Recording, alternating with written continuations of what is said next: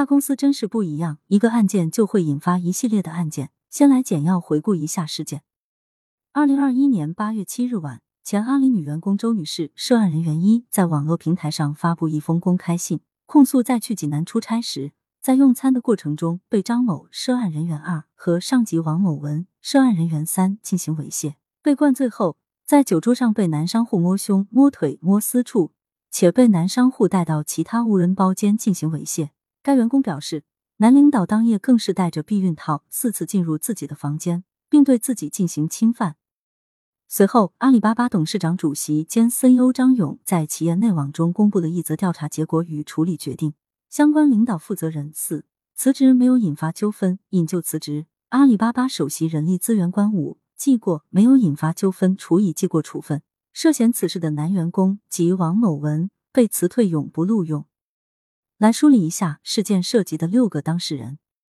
一、周女士，自曝被性侵的阿里女员工；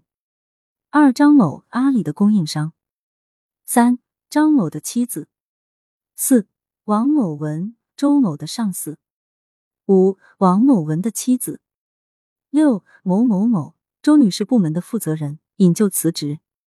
七、某某某，阿里首席人力资源官，被记过处分。再来梳理一下事件引发的五场官司。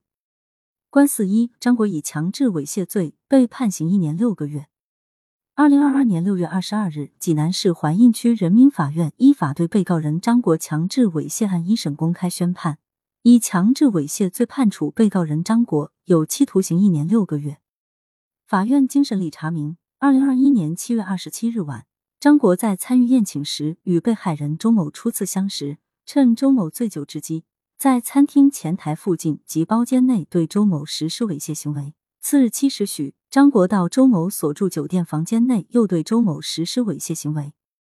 法院认为，被告人张国违背妇女意志，趁被害人醉酒之机猥亵被害人，其行为构成强制猥亵罪。公诉机关指控张国犯强制猥亵罪的事实清楚，证据确实充分，指控罪名成立。张国无认罪悔罪表现，应依法惩处。据此，法院遂作出上述判决。张国及其妻子都表示不服判决，要上诉。刑法第二百三十七条强制猥亵、侮辱罪的规定如下：以暴力、胁迫或者其他方法强制猥亵他人或者侮辱妇女的，处五年以下有期徒刑或者拘役；聚众或者在公共场所当众犯前款罪的。或者有其他恶劣情节的，处五年以上有期徒刑；猥亵儿童的，依照前两款的规定从重处罚。其他四场官司，我们明天接着聊。